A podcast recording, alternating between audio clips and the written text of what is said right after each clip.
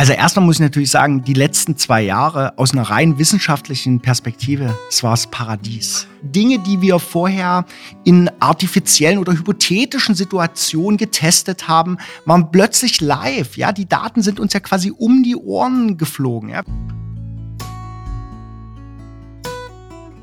Mich interessieren vor allem Entscheidungen, die Relevanz haben für globale Probleme.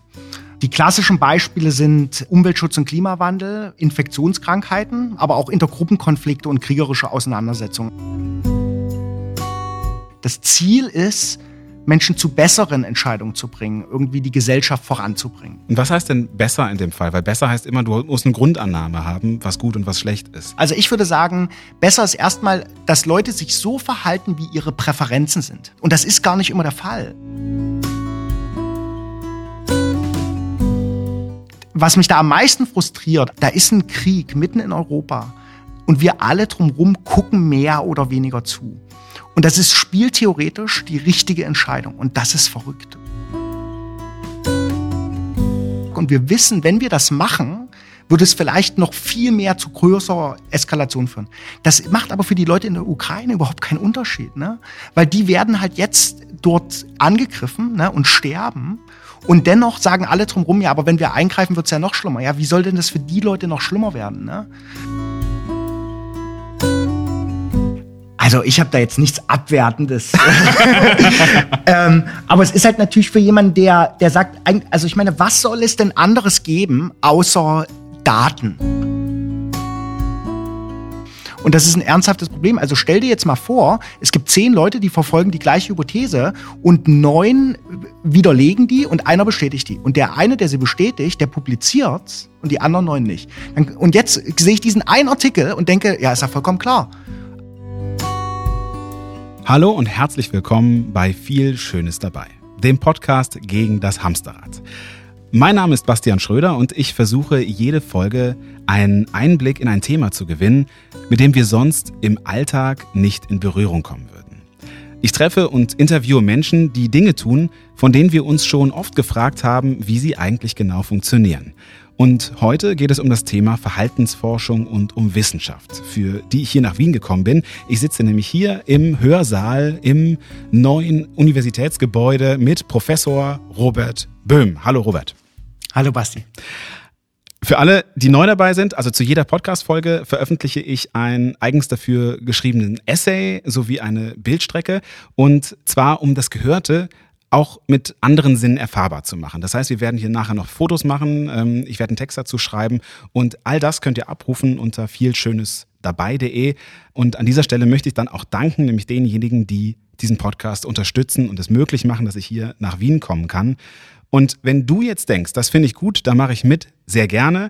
Auch da wieder einfach unter viel-schönes-dabei.de vorbeischauen und Supporterin oder Supporter werden. Da kann ich vielleicht gleich mal dazwischen fragen, Basti, ja. weil ich hatte, möchte natürlich auch gern Supporter werden und ich höre das äh, deinen Podcast natürlich immer über die äh, üblichen Apps und habe gedacht, naja, mir nützt das gar nichts, weil ich halt äh, diese ganzen Zusatzfeatures überhaupt nicht über die App dann aufrufen kann. Also doch, das kannst du. Also Ach. tatsächlich kannst du, wenn, ist das tatsächlich der, der Grund, warum du kein Supporter bist? Ja. Ach, guck mal. Wieder ein, mit, da müssen wir den Mythos jetzt liften, ja. also, bevor wir angefangen haben. Also tatsächlich ist es so, dass du, wenn du Supporter oder Supporterin wirst, in deinem Fall Supporter, äh, bekommst du einen eigenen Feed, der, solange du Supporter bist, gültig ist. Und diesen, das ist ein kleiner, wie eine URL, eine ah. eigene. Ah. Und die kannst du in deine Podcast-App einfach einfügen. Da gibt es in fast allen Podcast-App quasi den Hinzufügen-Knopf und bekommst dann tatsächlich den, den viel Schönes dabei Link in invertiert. Also es ist ja jetzt, ist die Folge, das Folgenbild ist gelb mit blauer Schrift und dann kriegst du die blauen, blau unterlegt mit gelber Schrift. Dann Allein dieses Farbfeature lässt mich zum Supporter werden. ja, aber super, wusste ich nicht. Ne? Okay, also vielleicht, wenn das jetzt tatsächlich ein, ein, ein Wunderpunkt ist, wo ihr auch gedacht habt, dass das hält euch auf. Also ihr könnt alle Infos natürlich über die Webseite euch anschauen, aber ihr kriegt es auch in euren Feed und ihr kriegt automatisch den viel Schönes dabei Newsletter. Das heißt, ihr müsst gar nicht auf die Webseite, weil alle Infos über euer E-Mail-Postfach reinschneien. Also, okay, lange Rede, kurzer Sinn. Worüber wir heute reden? Über Wissenschaft, Verhaltensforschung, das weißt du, aber die Hörerinnen und Hörer wissen gar nicht, wer du bist. Und für all diejenigen, die das auch das erste Mal dabei sind, in der Regel ist es so, dass der Gast oder die Gästin sich selber vorstellen und zwar mit meinen Worten. Also ich habe einen Steckbrief geschrieben, Robert. Das ist dein Steckbrief. Sag doch mal, wer du bist. Das ist der Moment, vor dem ich die größte Angst habe Tatsächlich, im ganzen ja. Gespräch. Ja. ähm, okay, wir, ich bin gespannt. Hallo, mein Name ist Professor Dr. Robert Böhm. So habe ich mich dann vorgestellt. Freunde nennen mich aber auch einfach Psycho. Das liegt zum einen daran, dass ich tatsächlich Professor für angewandte Sozialpsychologie bin. Zum anderen aber eher an mir und meinem Lebenslauf. Denn man muss im besten Sinne schon irgendwie Psycho sein, um das alles geschafft zu haben. Studium in Chemnitz, Utrecht, Zürich, Kent und Erfurt. Die erste Professur mit 30 Jahren an der renommierten RWTH in Aachen, anschließend Forschungsaufenthalte in Arizona und Stanford. Dann berufen von Aachen an die Uni Kopenhagen und seit vergangenem Jahr nun die Professur in Wien. In dieser Zeit habe ich die Europäische Kommission, die Regierung von Dänemark und Österreich beraten, wie sie Menschen dazu bringen können, bessere Entscheidungen für sich selbst und andere zu treffen. Am konkretesten Beispiel, sich impfen zu lassen. Und das nicht erst seit der Corona-Krise, sondern schon Jahre vorher. Denn mein Forschungsgebiet ist die Verhaltensforschung. Ich versuche herauszufinden, wie Menschen sich verhalten, wenn sie abwägen müssen, ob sie sich eher an sich selbst oder an die Gesellschaft denken. Bekannt sind diese Fragestellen unter dem Namen Social Dilemmas. Ein ganz bekanntes ist zum Beispiel das Gefangenendilemma, über das wir heute sicherlich auch sprechen werden. Außerdem werden wir klären, wer in der Wissenschaft alles Hanna ist, was das bedeutet und warum wir unbedingt daran arbeiten müssen, möglichst wenig Hannas zu haben. Außerdem werden wir versuchen zu verstehen, wie wir dahin gekommen sind, wo wir heute stehen. Zwei Jahre Corona, eine gespaltene Gesellschaft und ein Freedom Day bei täglichen Infektionshöchstständen. Allerdings nicht aus politischer, sondern aus wissenschaftlicher Sicht. Ein straffes Programm also. Mein Name ist Robert Psycho Böhm und ich bin der heutige Gast von Viel Schönes dabei. Hallo Robert, schön, dass du da bist. Hallo Basti. Fühltest du dich getroffen? Ich, äh, also wie gesagt, ich würde mich selber niemals mit, ich bin Robert, äh, Professor Dr. Robert Böhm, aber äh, inhaltlich ähm, stimmt das, ja? Ist, Puh. Okay, ich habe tatsächlich viel aus deinem Lebenslauf, den es ja öffentlich auch einsehbar gibt, rausgeschrieben. Insofern hatte ich die Hoffnung, dass das meiste stimmt. Aber es ist ja doch ein ungewöhnlich straffer Lebenslauf, weil ähm, man müsste jetzt, also ich frage mal die Hörer und Hörerinnen, wie alt ist der Mann? Der ist 38 Jahre alt. Das ist wirklich nicht alt. Ne? Also für all das, was du da gemacht hast, ich meine, ich habe gezählt, zwölf Auslandsaufenthalte oder zwölf Studienaufenthalte in der Zeit bis 38 in 15 Jahren ist jetzt nicht unbedingt wenig. Das weiß ich nicht, ich habe das noch nicht gezählt, aber ähm, ich weiß gar nicht, also ich glaube, das ist für jemanden, der vielleicht nicht in diesem Business ist, sage ich jetzt mal, so Wissenschaft und so Uni-Karriere, äh, klingt das irgendwie nach relativ viel und unterschiedlichen Sachen. Aber ich, ich glaube, es ist gar nicht so ungewöhnlich in diesem, ähm, in diesem Arbeitsgebiet ähm, auch relativ viele Aufenthalte und unterschiedliche Eindrücke zu gewinnen im Laufe so einer Karriere. Die wahrscheinlich wichtigste Frage für mich an allererster Stelle, warum Psycho? Wie bist du zu diesem Namen gekommen? Ja, also ich würde jetzt natürlich sagen, die offizielle Version ist, dass ich, weil ich natürlich Psychologie studiere und äh, da einiges an Expertise mir aufgebaut habe. Ich bin mir aber gar nicht sicher, ob ich den Namen nicht schon vorher hatte und ob eher der Name dazu geführt hat, dass ich Psychologie studiert habe. Naja, es gibt schon Leute in meinem Freundeskreis, die behaupten, dass es da auch ähm, Dinge gibt in meiner Persönlichkeit, die äh, diesen äh, Nickname irgendwie rechtfertigen würden. Na, auch ein Name, der gefallen ist bei meiner Nahfeldrecherche, wenn du so möchtest. Dr. House. Ah, ist das so, ja? ja? Siehst du, wenn man selber immer die anderen versucht zu belehren, dann kommt einem das gar nicht so vor.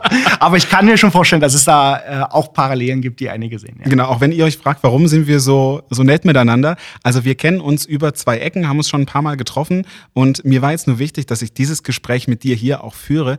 Denn klar, man kann das im Privaten alles besprechen, man kann sich auch so, so kennenlernen, aber wir haben noch nie so übers Geschäft geredet. Und das finde ich eigentlich total spannend, denn im Privaten ein Bier mit dir zu trinken ist das eine, aber zu wissen, was du eigentlich geschäftlich machst, beruflich, finde ich ein ganz anderes spannendes Thema. Nur so mal für die Transparenz. Also, du hast dein Leben der Forschung gewidmet, das kann man, glaube ich, guten Gewissens sagen, und vor allem der Forschung menschlichen Verhaltens. Kannst du versuchen, in einfachen Worten, also für, für, für mich verständlich, ein bisschen zu erklären, was du eigentlich genau machst?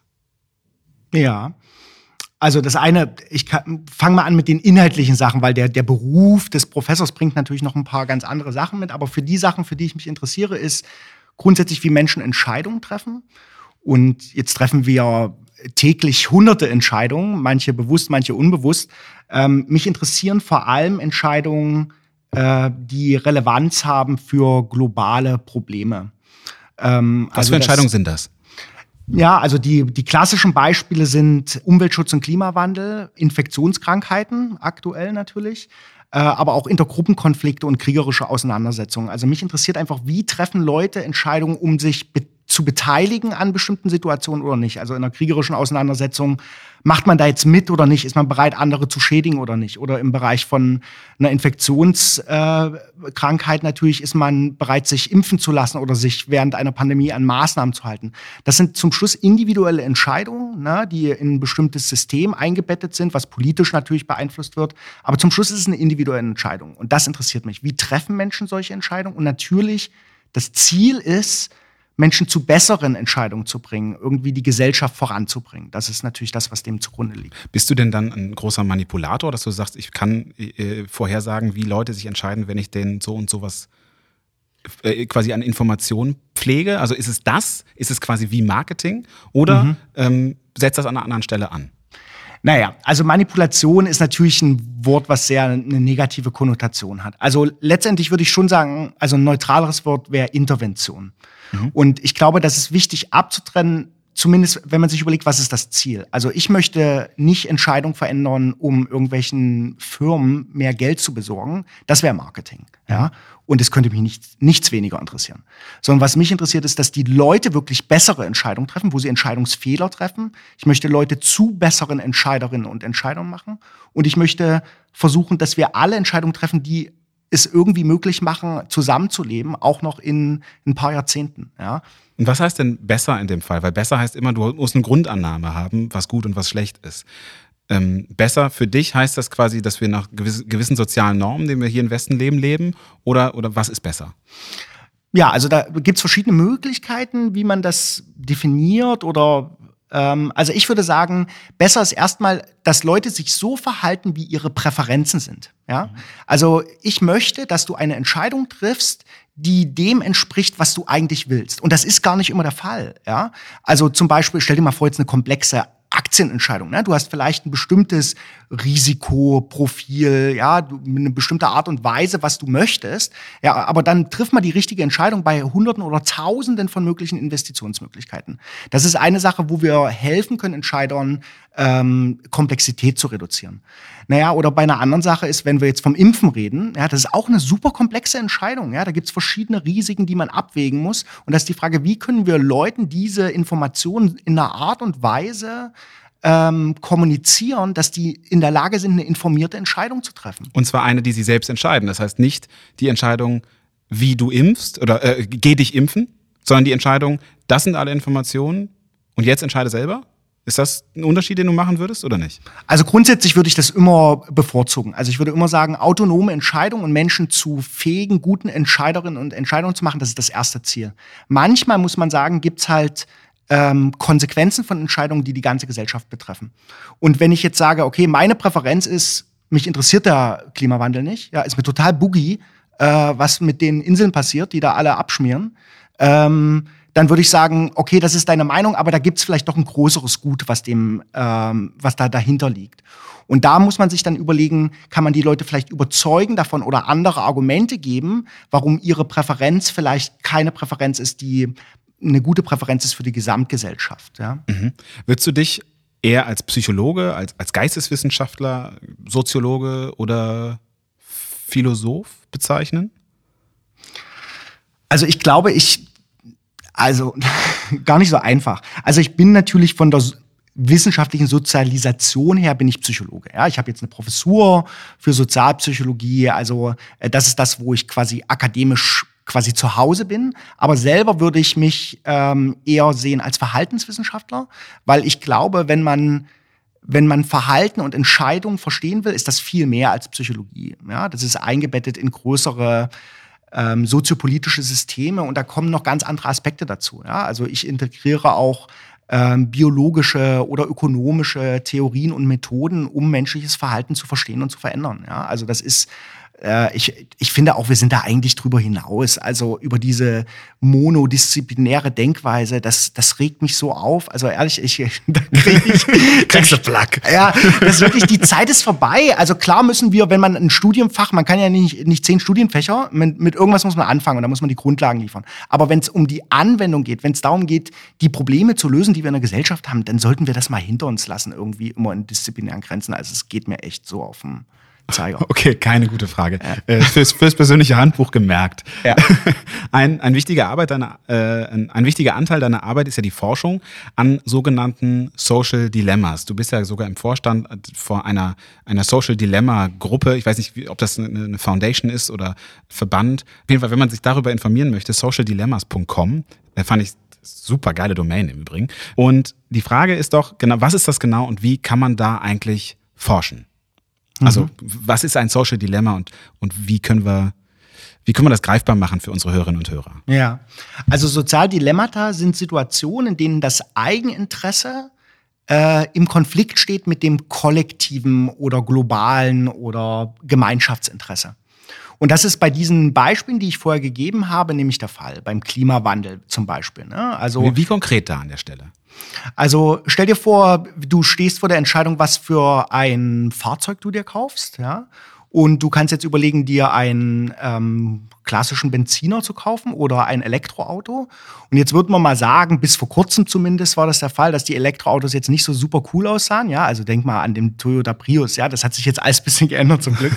Aber das war ja nur wirklich ein hässliches Ding. ähm, und äh, das ist teilweise teurer, hat schlechtere Leistung und sieht scheiße aus. Ja? So, oder du kaufst dir halt einen Benziner. Ja? Aber das Elektroauto hat, jetzt können wir da ewig lange drüber diskutieren, aber unter bestimmten Bedingungen ist das vielleicht die bessere Wahl, um irgendwie den Klimawandel äh, einzuschränken.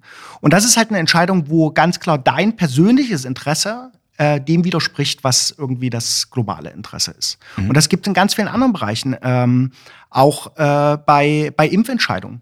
Ähm, beim Impfen ist das beispielsweise so, dass je mehr Leute sich impfen lassen, das viel beschworene Thema der Herdenimmunität, desto unattraktiver wird es, sich selber impfen zu lassen. Weil mhm. wenn alle Leute um mich rum geimpft sind, dann kann ich mich nicht mehr infizieren. Ja, das ist auch ein soziales Dilemma, was entsteht, wenn wir besonders hohe Impfraten haben.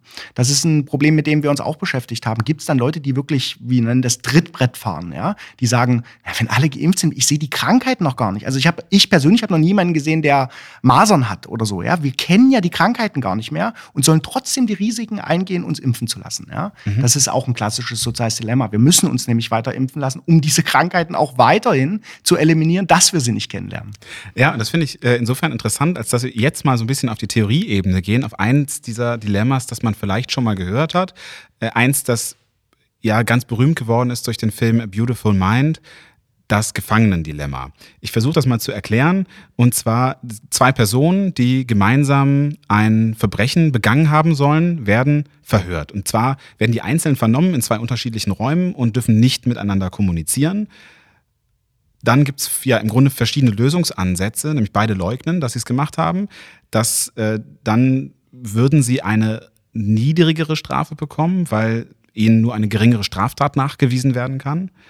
Wenn beide gestehen, bekommen beide eine hohe Strafe, aber nicht die Höchststrafe, weil sie ja geständig sind. Und dann gibt es aber noch die Möglichkeit, und da wird es dann richtig interessant, wenn einer gesteht, dann würde der als Kronzeuge straffrei ausgehen und der andere die Höchststrafe bekommen, weil er ja das geleugnet hat. Jetzt gibt es verschiedenste Lösungsansätze, wie man da rangeht, gegeneinander oder miteinander. Wie näherst du dich so einem Dilemma? Und gibt es da wirklich eine richtige Antwort drauf? Also je nach Perspektive gibt es unterschiedliche Lösungsmöglichkeiten. Und um das mal kurz zu sagen, also das Gefangenendilemma, das ist ein viel bemühtes theoretisches Beispiel. Und diese quasi Geschichte, die du gerade erzählt hast, das ist auch die Geschichte, die ich in der Vorlesung meinen Studierenden erzähle. Das ist aber tatsächlich eine Situation, die in ganz vielen Bereichen, also diese Anreizstruktur, die im Gefangenendilemma äh, vorliegt, die gibt es in ganz vielen Bereichen, nämlich auch in einer leicht veränderten Art und Weise beim Klimawandel. Nur dass dort das Spiel nicht mit zwei Spielern, sondern mit acht Milliarden gespielt wird. Ja? Aber letztendlich ist es ähnlich. Die Frage, trägt man, versucht man jetzt zu kooperieren und hält zusammen oder sagt man, naja, lass die anderen mal machen und ich folge meinem individuellen Interesse und habe halt weniger Kosten zu tragen. Mhm.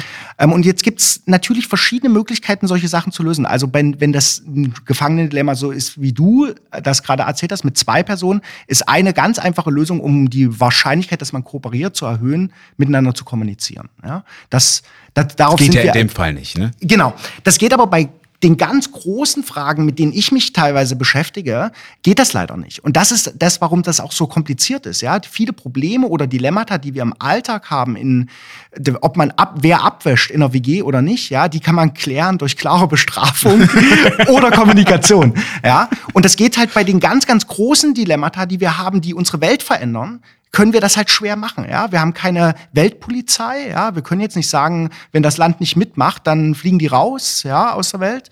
Und wir. Da kommen wir gleich noch zu, weil in der Ukraine passiert gerade so etwas. Das erste Mal würde ich sagen in so einem Umfang. Ne? Ja, genau. Und, ähm, die, und wir können auch schwerer kommunizieren. Also ganz viele Regulierungsmöglichkeiten, die wir auf quasi niedrigerem Level haben, auch ja übrigens in einem Staat. Ne? Also ich meine, das, das ganze juristische System ist natürlich darauf aufgebaut, bestimmtes Verhalten, was nicht gut ist für die Gesellschaft, zu sanktionieren. Ja? Ähm, und das können solche Sanktionen, die funktionieren sehr gut, um Kooperationsverhalten, um Normen einerseits zu schaffen und dann auch ähm, divergentes Verhalten zu bestrafen. Das können wir halt zunehmend schwerer mit den ganz, ganz großen globalen Problemen. Wie bleiben wir mal bei dem kleinen Problem? Wie würdest du persönlich dich jetzt entscheiden, wenn du da in so einer Zelle sitzt? Ja, also wenn ich jetzt meine ökonomische Brille aufsetze, ist das vollkommen klar. Denn der von dir angesprochene John Nash, der dort in diesem Film ja dargestellt wird, der hat seinen Nobelpreis dafür bekommen, äh, zu analysieren, dass in diesem Spiel die individuell beste Lösung, nämlich das sogenannte Nash-Equilibrium, in dem man dann landet, wenn beide diese, dieser Lösung folgen, ist, äh, den anderen zu verraten. Und das Paradox dabei ist, und deshalb ist das ein spannendes Phänomen, wenn beide das machen, wenn beide der individuell besten Lösung folgen, dann enden sie in einer Situation, die suboptimal ist. Sie wären beide besser dran, wenn sie beide ihren Mund halten würden und miteinander kooperieren und nicht aussagen würden. Also das heißt, die, die, die Lösung, die ein Ökonom mir sagen würde, ich kann das, ich kann das analysieren, kann sagen, auf gar keinen Fall werde ich äh, hier kooperieren mit dem anderen. Ich sage sofort aus, ja.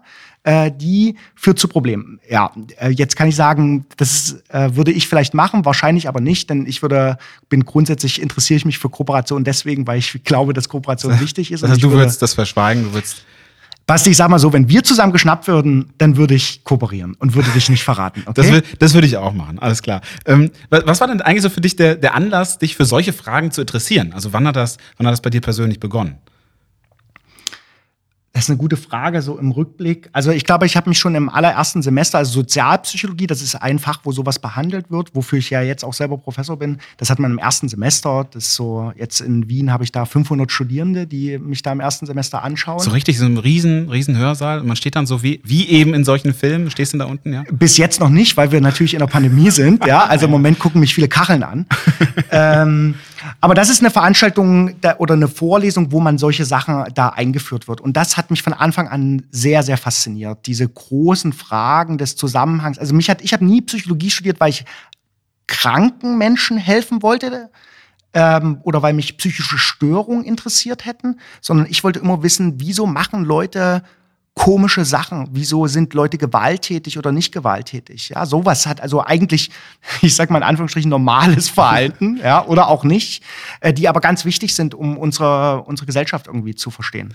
Ist es denn eigentlich nicht auch total unbefriedigend, an sowas zu arbeiten, weil, also ich, ich kann mir vorstellen, es ist zwar spannend zu wissen, was die beste Lösung ist, aber es ist ja völlig unrealistisch, dass diese Lösung jemals durchkommt, weil es gibt immer einen Idioten, siehe Wladimir Putin, der ein gut, also ein gut angelegtes System einfach ignoriert und einen anderen Kopf hat und dadurch ja eigentlich diese beste Lösung ein wunderbares Theoretikum ist.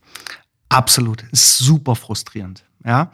Also das ist ja auch, ich meine, wenn man sich große Fragen äh, aussucht, dann ist halt auch, ich meine, die sind deswegen so große Fragen, weil sie so schwer zu beantworten oder zu lösen sind. Ne? Und umso mehr motiviert mich das. Also das, es ist halt bei all diesen Problemen nicht so, dass wir jetzt mit einer Sache so, so Heureka-mäßig plötzlich die, die weltverändernde Formel finden werden, sondern das ist ein Geflecht von verschiedenen Sachen, das wir umsetzen müssen und untersuchen müssen, um dieses Verhalten in die richtige Richtung zu bewegen, ja, auf kollektiver Ebene. Aber es ist sehr frustrierend, ja, weil bei manchen Sachen denkt man sich, und gerade jetzt der Konflikt aktuell in der Ukraine, also was, wenn wir darüber, wenn ich da gerade kurz ausholen darf. Ja, bitte das ist halt was, was mich da am meisten frustriert. Also ich meine, die mögen da ihren Konflikt haben, okay, da, und das ist natürlich viel Missinformation. Das, das ist eine Sache, aber die andere Sache ist, da ist ein Krieg mitten in Europa und wir alle drumherum gucken mehr oder weniger zu. Und das ist spieltheoretisch die richtige Entscheidung. Und das ist verrückt. Warum oder? ist das die richtige Entscheidung? Ja, weil natürlich, also das ist was, äh, also übrigens muss man sagen, die Spieltheorie, also diese Theorie, äh, die entwickelt wurde, um solche sozialen Dilemmata und ähnliche soziale Interaktion zu analysieren, zum Beispiel wie das Gefangenendilemma, die hat sich genau deswegen entwickelt zur Zeit des Kalten Krieges, als es darum ging, optimale Strategien im Austausch der Sowjetunion mit den USA zu entwickeln. Also das war die quasi die, die Phase, in der die Spieltheorie floriert ist und wo die ganz viele politische Entscheider darauf äh, gesetzt haben, was ist denn jetzt die optimale Entscheidung? Also Spieltheorie nur ganz kurz noch für die, die es vielleicht noch nicht gehört haben, ist genau das, was du tust. Also ein soziales Dilemma. Äh, wird quasi näherungsweise gelöst über spieltheoretische Ansätze. Das ist oder? der ist theoretische Ansatz, ja. genau. Und das, was ich jetzt anders mache, äh, im Vergleich zu ähm, jetzt zum Beispiel Ökonom, das ist typischerweise, also die Spieltheorie ist Teil der, ähm, der Mikroökonomie, ähm, ist, dass wir das Ganze dann auch empirisch untersuchen. Also die theoretische Lösung ist eins, aber die Frage ist, was machen Leute in der Realität? Und das mhm. ist der unterschiedliche Ansatz, dass ich eben diese theoretischen Lösungen versuche zu überprüfen in der, in, mit empirischen, experimentellen Arbeiten. Aber das Krasse ist halt jetzt in der Ukraine, also, dass, dass man halt wirklich dazu guckt und sagt, wenn wir da jetzt eingreifen, die, die Abschreckung, die Russland hat, gerade weil es eben auch eine Atomkraft ist, die ist halt so stark und wir wissen, wenn wir das machen, würde es vielleicht noch viel mehr zu größerer Eskalation führen. Das macht aber für die Leute in der Ukraine überhaupt keinen Unterschied, ne? Weil die werden halt jetzt dort äh, angegriffen ne? und sterben. Und dennoch sagen alle drumherum, ja, aber wenn wir eingreifen, wird es ja noch schlimmer. Ja, wie soll denn das für die Leute noch schlimmer werden? Ne? Und das mhm. ist was, was, was ich total frustrierend finde, ne? dass man halt manchmal aus solchen rationalen Erwägungen heraus, und wahrscheinlich ist das auch die richtige Entscheidung, aber dann zu solchen Entscheidungen kommt, dass man sagt, naja, das Beste, was wir machen, ist euch vielleicht humanitäre Hilfe und wir schicken euch ein paar äh, Panzerfäuste, von denen jede zweite vielleicht funktioniert. Das sind so Sachen, die, die finde ich krass oder frustrierend oder schwierig zu verstehen manchmal. Ja, ich habe gestern Abend tatsächlich auf dem Weg hierher einen Bericht in der Zeit gelesen, wo ein Familienvater, der selbst Ukrainer und Ungar ist, am ersten Kriegstag mit seiner Familie geflohen ist aus dem Land. Da war das gerade so publik, dass sie eben eigentlich das Land nicht verlassen sollen, aber er hatte eben diesen ungarischen Pass und ist zu seiner dritten Tochter, der ältesten Tochter, nach Berlin gefahren und wohnt jetzt da. Die war ein bisschen zu früh, sagen wir mal so, deswegen ist sie schon aus dem Haus, aber die anderen sind sechs, acht oder zehn Jahre. Muss man bei der Zeit nachlesen. Verlinke ich hier in den Show Notes. Und der hat riesen Gewissensbisse, weil er sagt, mein Land ist in Trümmern und ich bin mhm. hier.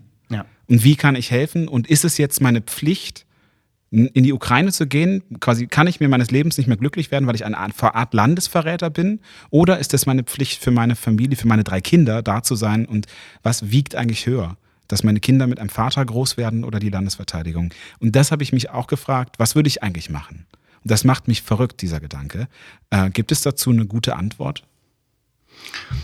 Ja, also da ja nun die, die offizielle politische Antwort ist, ähm, man versucht diesen Krieg eben nicht eskalieren zu lassen in einen Weltkrieg, gibt es natürlich viele andere Möglichkeiten, trotzdem was zu tun. Weil das ist natürlich ein super unbefriedigendes und auch ein psychologisch schwieriges Gefühl, ne, wenn man so, ein, so eine so ein Schicksal dort einfach quasi beobachtet und nichts machen kann. Und da gibt's jetzt viele Möglichkeiten. Also ich hab, Ganz kurz, er könnte ja was machen. Er könnte ja einfach wieder zurückgehen. Ja. ja. ja. Und aber natürlich dann auch die Frage, er hat ja eine Familie hier, ne, lässt er die zurück oder nicht zurück? Äh, das sind natürlich super schwierige Entscheidungen. Und was ist denn jetzt, wenn wir keine Ukrainer sind? Also ich bin kein Ukrainer und finde es trotzdem super frustrierend, ja. Und dann ist halt die Frage, wie kann man anderweitig äh, dazu beitragen? Das ist auch eine Sache, mit der wir uns in der Forschung beschäftigen. Zum Beispiel, wie sehr ist man bereit, Geflüchteten zu helfen, ja? Und wie kann man die Bereitschaft von Menschen erhöhen, ähm, ähm, Flüchtlingshilfe zu leisten, äh, in welcher Form auch immer. Das ist auch letztendlich ein soziales Dilemma, ganz klar. Denn das ist natürlich für mich kostvoll in der einen oder anderen Art und Weise, hilft aber anderen Leuten und hilft auch dem größeren Ganzen. Ja? Und das ist auch eine Sache, wo wir jetzt gerade auch wieder mit der WHO in Europa zusammen eben erarbeitet haben, wie kann man denn jetzt diese, diese Infrastruktur schaffen, damit diesen Geflüchteten ähm, äh, quasi positives, wohlwollendes, willkommenes Verhalten entgegenkommt. Und das ist nämlich gar nicht so trivial. Wir kennen das aus der Flüchtlingskrise von 2015, ähm, wo dann gesagt wurde, ja, die sind ja alle ungeimpft und krank, die Leute, die da kommen. Und das ist jetzt eine wichtige Sache, ganz praktisch. Die Ukraine hat super niedrige Covid-Impfraten. Wir müssen diese Leute sofort impfen lassen, damit dann nicht wieder solche Sachen entstehen, dass Stereotype oder negative Einschätzungen gegenüber den Geflüchteten entstehen, denen ja eigentlich geholfen werden soll. Denn jetzt im Moment ist die Sache noch heiß. Viele Leute haben großes große Empathie ähm, gegenüber den Geflüchteten, aber das kann sich auch ändern, denn wahrscheinlich können ein Großteil von denen nicht innerhalb von zwei Wochen wieder zurück in die Ukraine. Das ist eine ganz wichtige Frage, nämlich aus verhaltenspsychologischer Sicht. Gibt es ja eine große Welle der Solidarität und wie würde es denn deines Erachtens jetzt weitergehen? Also was sind jetzt quasi die, also leider dann auch logischen Schritte, wie sich in den nächsten Monaten dieses Verhalten gegenüber den Flüchtlingen, die ja immer mehr werden und wahrscheinlich auch die, die bloße Anzahl derjenigen, die 2015 gekommen sind, weit übertrifft? Also was meinst du, was sind quasi äh, aus deiner Erfahrung heraus die Schritte, die jetzt passieren werden? Also wird es dann quasi mittelfristig, wird es Ablehnung geben und mittelfristig wird das und das passieren? Was, was passiert da? Ja, also das ist halt die Frage, ne, wie das, wie jetzt dieser Übergang geschafft wird und äh, wie sich das, die ganze Situation natürlich auch noch entwickelt. Ne? Im Moment ist natürlich eine unglaublich große Anzahl von Leuten, die aus guten Gründen dort das Land verlassen müssen. Ähm, und dann ist halt immer die Frage, was ist so die Perspektive? Also jetzt gerade, wie du sagst, das ist so, ein, so eine heiße Phase der Solidarität und es kann sehr, sehr schnell umkippen aus verschiedenen Gründen. Äh, und das ist was, was wir vermeiden müssen. Und eine Möglichkeit ist zu sagen, äh, dass wir müssen sehr, sehr schnell daran arbeiten, also wenn dieser Krieg hoffentlich sehr bald zu Ende ist, wie können wir den Leuten, die Leute jetzt unterstützen, damit ihr Land wieder aufzubauen. Ja? Mhm. Ähm, und das ist halt auch was, was auch generell bei Flüchtlingshilfe, also ich meine, viele Leute denken immer, ja, die Flüchtlinge kommen hierher, um sich hier ein besseres Leben zu machen. Das ist in den allerwenigsten Fällen der Fall, ja. Also die meisten Leute kommen, gehen irgendwo weg, weil es dort einfach unmenschliche Bedingungen gibt. Und wenn man denen die Möglichkeit geben würde, ihr die Bedingungen zu verbessern, äh, dann würden die auch gerne wieder in ihrem Land leben, an dem sie herkommen, aus dem sie herkommen. Ja? Also und das ist was, wo wo ich finde, äh, wir müssen das sehr schnell dann eben wieder in diese Perspektive bringen. Wie können wir den Leuten helfen, äh, das, was dort jetzt verloren gegangen und zerstört wurde, wieder aufzubauen? Mhm. Und wie können wir das machen? Also erstmal, glaubst du daran, dass der Krieg jetzt möglichst bald zu Ende ist? Oder ich habe keine Ahnung. Das ist einfach, also ich meine, solange da der Putin irgendwie. Also es klang jetzt gerade so, als ja. ob du da ganz optimistisch bist. Ich habe da irgendwie noch keine großen. Also ja. ich habe große Hoffnungen, aber glaube keine großen Erwartungen daran, ehrlich gesagt. Ja, ist bei mir eigentlich genauso. Ja. Ne? Ähm, an einer anderen Stelle, das können wir jetzt tatsächlich leider nicht lösen. Ich würde das gerne lösen, aber das, die, die Möglichkeit haben wir dann hier in unserem kleinen. Es ist ein großer Vorlesungssaal schon auch. Ich hatte zwischenzeitlich überlegt, ob wir das Ganze als Vorlesung anlegen, aber dann hättest du vorher alle Fragen wissen müssen. Ähm, also in der Berichterstattung ist es ja genauso, wie du sagst. Also noch ist es, sind es die guten Flüchtlinge, die kommen. Und ich betone das jetzt mal gerade, also über, überbetone das so. Und 2015 wären es ja die nicht guten Flüchtlinge, die gekommen wären. Ja. Und übersetzt heißt das ja, ziemlich rassistisch. Bessere Menschen heute, weil es sind weiße kaukasische Menschen, die kommen, alles Frauen und Kinder, kein Problem, das sind gute Menschen. Die damals kamen, wären nicht gut. Das ist, finde ich, unheimlich großes Problem. Das wird so subtil, im Subtext schwingt das bei viel Berichterstattung mit. Wie sollten wir das jetzt moderieren, um eben dieses böse Erwachen dann in ein paar Wochen, dann ein paar Monaten, äh, dass das auch alles vorher Menschen waren und jetzt auch einfach Menschen sind, wo es so eine und solche gibt, dass dieses Erwachen nicht ja. ganz so böse ist. Ja, also ich glaube, die Situation ist halt auf verschiedenen eben ganz anders als äh, der ähm, der, die, die große Anzahl von Flüchtlingen, die 2015 gekommen ist. Und zwar vor allem, weil jetzt halt die, die gerade wirklich der Situation entgehen müssen dort in der Ukraine, um nicht zu sterben oder sich zu verletzen oder andere Sachen. Ähm, aber das, es ist ja noch gar nicht klar, ob die jetzt langfristig hier bleiben wollen. Und das war halt 2015 war es so, ah, die gehen da weg und die wollen jetzt hier dauerhaft bleiben. Ne? Also ich glaube, das ist jetzt schon eine fundamental andere Situation. Und deshalb mhm. ist es auch so, dass viele Leute das im Moment ganz, ganz anders bewerten. Ne? Im Moment ist halt die Solidarität sehr groß, weil man sagt, wir müssen jetzt erstmal Hilfe leisten. Äh, und wenn, dann ist halt die Frage, eben, wie du sagst, wenn je länger der Konflikt dauert, desto schwieriger könnte das auch werden mit der Unterstützung. Und dann kann sich übrigens auch nochmal die Bewertung, wie man mit Russland umgeht, total verändern. Ne? Denn wenn es so dann wahrgenommen wird, wir müssen jetzt erhebliche Kosten tragen und Kosten auf allen Ebenen, nicht nur finanziell, ähm, um äh, diesen Menschen dazu helfen, die aus ihrem Land flüchten, äh, dann wird vielleicht der Groll gegen Putin oder die Aktion, die man dagegen machen könnte, vielleicht noch mal zu einer ganz anderen Bewertung kommen. Ne? Ähm, aber natürlich, also mit so jemandem muss man halt einfach super vorsichtig sein. Ne? Der knallt halt einfach irgendeine Bombe äh, und man weiß es halt nicht. Ne? Also er ist halt einfach verrückt. Du, das ist interessant, dass du das sagst, weil tatsächlich habe ich äh, auch genau von ähm, Psychologen in der Vergangenheit immer gehört, nee, der Mann soll nicht verrückt genannt werden, weil ihn das eigentlich, ähm, eigentlich ihm gut stehen würde. Denn verrückt hieße, der wäre nicht bei Sinnen, aber der ist halt sehr kalkuliert. Also er weiß seine Maßnahmen und er hat ein Ziel. Das Ziel ist, ein stalinistisches Russland wiederzuschaffen und dem folgt er einfach nur empathielos. Also man würde sagen, er wäre ein Soziopath, aber es ist ziemlich berechnend. Und da wäre eigentlich diese Einschätzung, er wäre verrückt, gar nicht passend. Ja, Wie siehst du das? Das war auch das falsche Wort oder das, was ich damit meinte, meinte ich eher, das ist jemand mit der ganz klar kommuniziert, dass er alle Mittel ergreifen würde. Ja, und das ist eine sehr, sehr gute Strategie, auch spieltheoretisch. Ja, das, wir müssen, also aus spieltheoretisch gibt es eine ganze Theorie drüber, Deterrence. Das, legt man los, ja, super. Ja, also Abschreckung, das war das, wie der Kalte Krieg funktioniert hat, ne? in eine Situation, in die wir jetzt gerade wieder reinschlittern.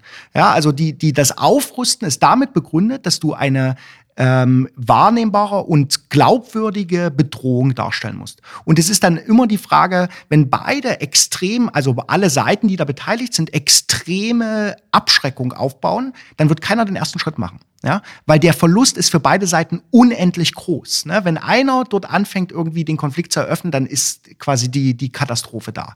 Und Putin signalisiert im Moment genau das. Ne? Er sagt, wenn ihr hier eingreift, dann werde ich das komplett eskalieren lassen. Und das meinte ich mit verrückt, aber das ist natürlich eine super rationale Strategie, das genau so zu kommunizieren. Und er ist ja auch erfolgreich damit, weil es wird ihm abgenommen. Ja? Es wird, die NATO greift nicht ein, weil sie sagen, wenn wir das machen, dann sind wir im Weltkrieg.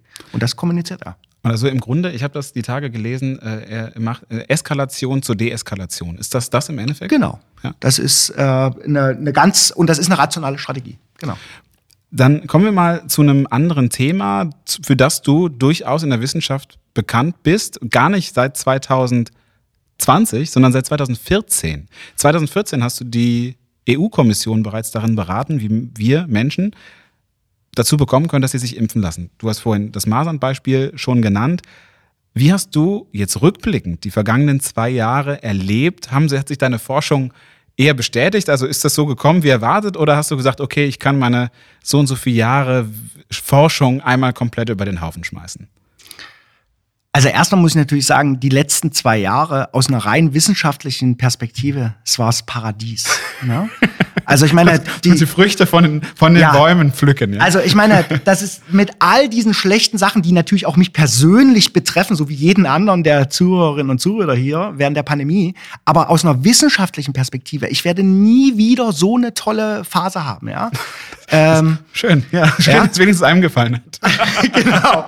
Also wir konnten natürlich jetzt viele Dinge, die wir vorher in artifiziellen oder hypothetischen Situationen getestet haben, waren plötzlich live. Ja, die Daten sind uns ja quasi um die Ohren geflogen. Ja, wir haben, also ich war ja die ersten zwei Jahre der Pandemie oder den, die ersten anderthalb Jahre der Pandemie in Dänemark noch und wir haben dort wöchentlich tausend Leute befragt. Jede Woche haben wir tausend Leute befragt und geschaut, wie die sich verhalten halten, ob die sich an Maßnahmen halten, was das beeinflusst.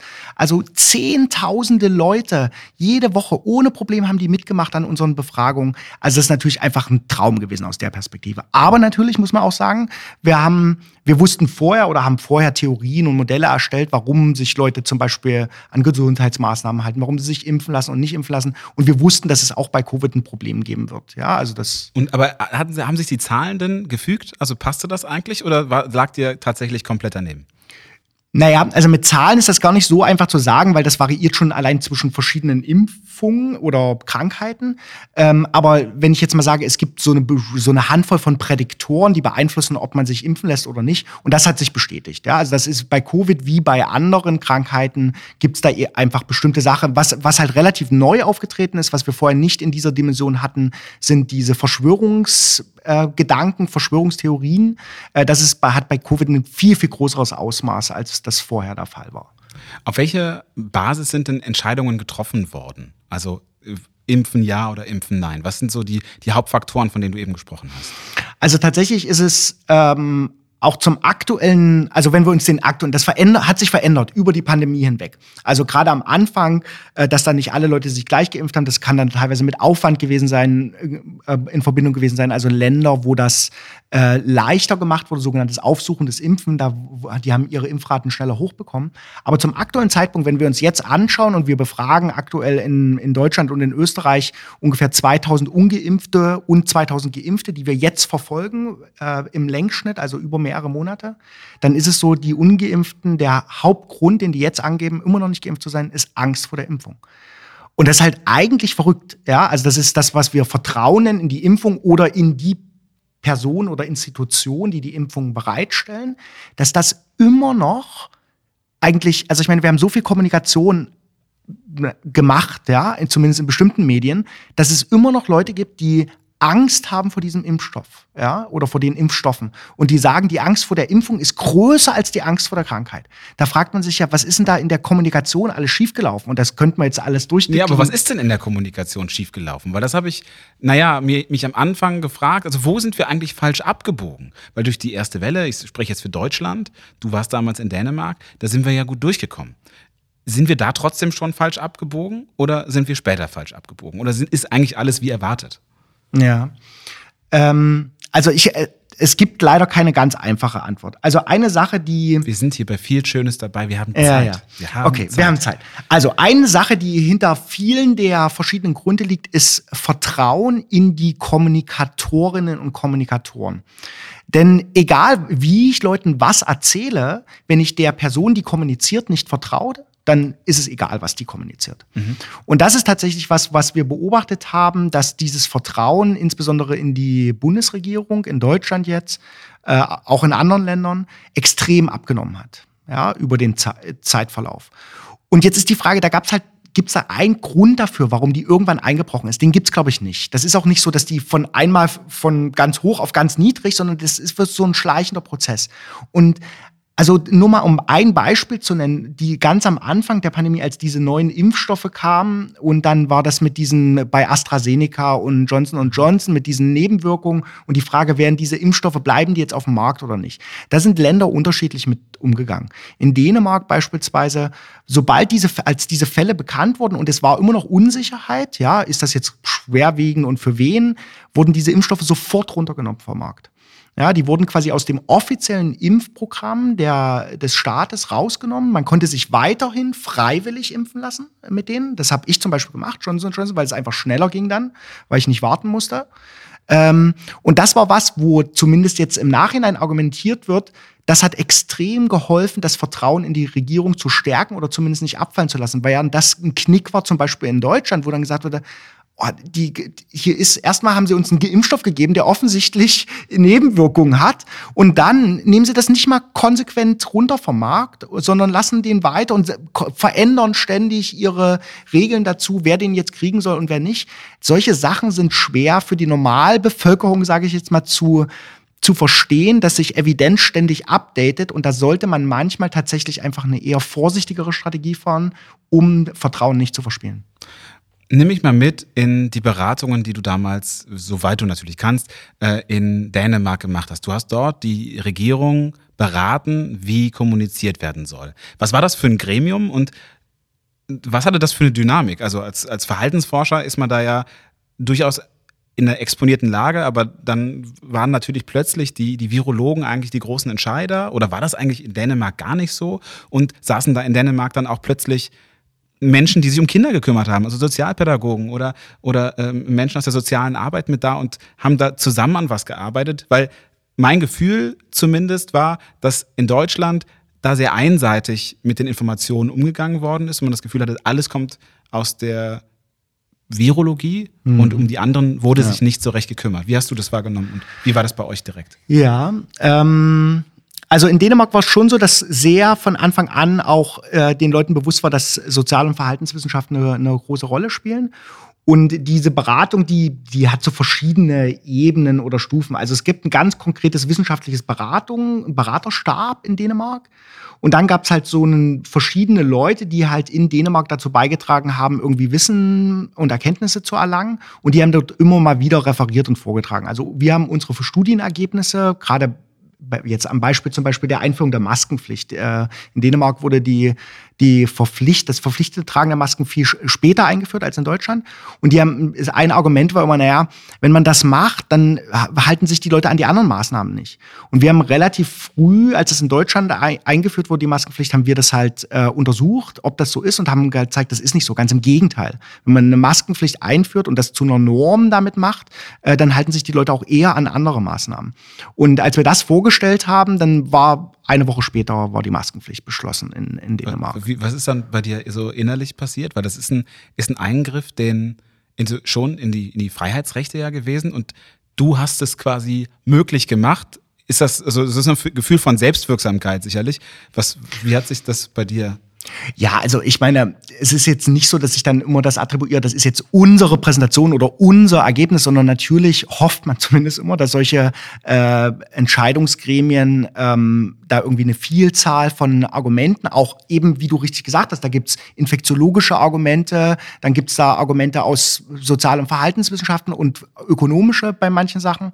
Ähm, und ich hoffe immer, dass alles berücksichtigt wird. Aber natürlich freut man sich manchmal, ich würde immer sagen, als das liegt natürlich auch daran, dass ich Wissenschaftler bin, alles sollte auf Evidenz beruhen.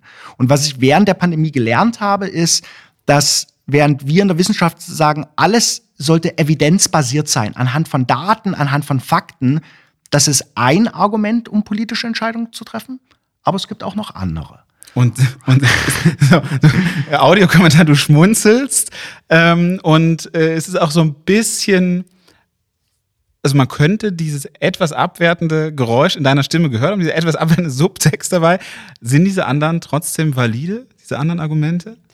Also ich habe da jetzt nichts Abwertendes. ähm, aber es ist halt natürlich für jemanden, der, der sagt, also ich meine, was soll es denn anderes geben, außer Daten, ja, außer Evidenz, wie auch immer diese, also Daten können ganz unterschiedliche Formen und Farben und was weiß ich haben. Aber ich meine, wenn man sich überlegt, was bleibt denn da noch übrig? Hoffnung. Naja, ob man gewählt wird oder nicht gewählt wird. Ob, ähm, also, und ich meine, ich sage ja nicht, dass es nur um Infektionsfälle geht. Natürlich geht es auch darum, ob irgendwie man die Wirtschaft gegen die Wand fährt und äh, andere Dinge, ja. Ähm, aber das alles ist Evidenz, ja. Aber es gibt halt viele andere Sachen, nämlich zum Beispiel, ob man ja, ob das passt zum politischen Programm, ja, ob das überhaupt durchsetzbar ist, ob man dafür Mehrheiten kriegt.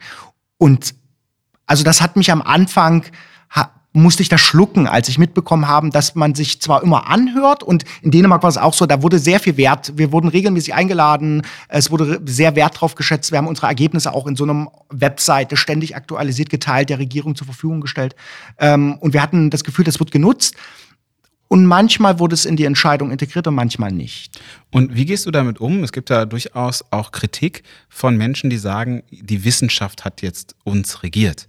Und mhm. die Wissenschaft sollte, wenn, dann forschen und nicht Politik machen. Weil es ja schon häufig war, dass Virologen im Speziellen oder Epidemiologen auch gesagt haben, das ist unsere Analyse mhm. und das sollte unseres Erachtens gemacht werden. Und die Kritik, die ich gehört habe, war, man sollte sagen, das ist die Analyse und den Rest sollten sie die Leute machen lassen, die Politiker sind oder Politikerinnen sind. Wie stehst du dazu? Ah, hattest du das Gefühl, dass das anders war? Also ich hatte schon so das Gefühl, also ich meine, ich kannte vorher nicht einen Virologen in Deutschland, ja. Jetzt kenne ich eine ganze Handvoll äh, oder zwei. Ähm, und ich hatte schon das Gefühl, natürlich war das die stärkste Disziplin am Anfang, weil es halt einfach nur darum ging, wie können wir Fallzahlen reduzieren. Und je länger die Pandemie angedauert hat, desto mehr hat man halt mitbekommen, das ist ja jetzt auch ganz stark so, es geht halt nicht nur um Fallzahlen. Ne? Es geht halt um Kapazitäten ja, in Krankenhäusern, aber es geht eben auch darum, dass wir halt dauerhaft äh, nicht die äh, Wirtschaft komplett zerstören können. Und tatsächlich war es am Anfang so, dass diese anderen Perspektiven wenig berücksichtigt wurden. Aber ich glaube, da hat man auch einfach noch nicht so richtig vorhergesehen, antizipiert, wie lang und schlimm das ist. Ne? Ich, ich meine, im Speziellen die Tatsache, da reite ich jetzt vielleicht ein bisschen drauf rum, aber da haben wir letztens äh, quasi länger darüber diskutiert, dass Virologen sagen, oder in dem Fall auch die Leopoldina zum Beispiel, als Wissenschaftler geben wir eine Handlungsempfehlung mhm. vor. Mhm. Weil das ist ja Wissenschaft und nicht Politik, die sie machen. Ja. Ne, dass sie also sagen, okay, das ist das, was wir herausgefunden haben und jetzt müsst ihr entscheiden. Ja. Diese Möglichkeiten gibt es und nicht das würden wir tun. Weil das ist ein, das ist ein anderes Bewerten. Und du findest, das haben die, die haben zu stark Position bezogen? Was Nicht ich persönlich, aber ja. ich habe jetzt hier gerade in der ja, Debatte die Rolle, des, das zu vertreten. Ähm, äh, das wurde auf jeden Fall quasi als Argument dargelegt, dass die Wissenschaft Wissenschaft machen sollte und die Politiker Politik. Ja. Und dem stimme ich in einem gewissen Maße zu. Also Wissenschaftlerinnen und Wissenschaftler sind dafür da, um Evidenz zu liefern und eventuell noch um Evidenz zu bewerten, ja, um Entscheidungen vorzubereiten.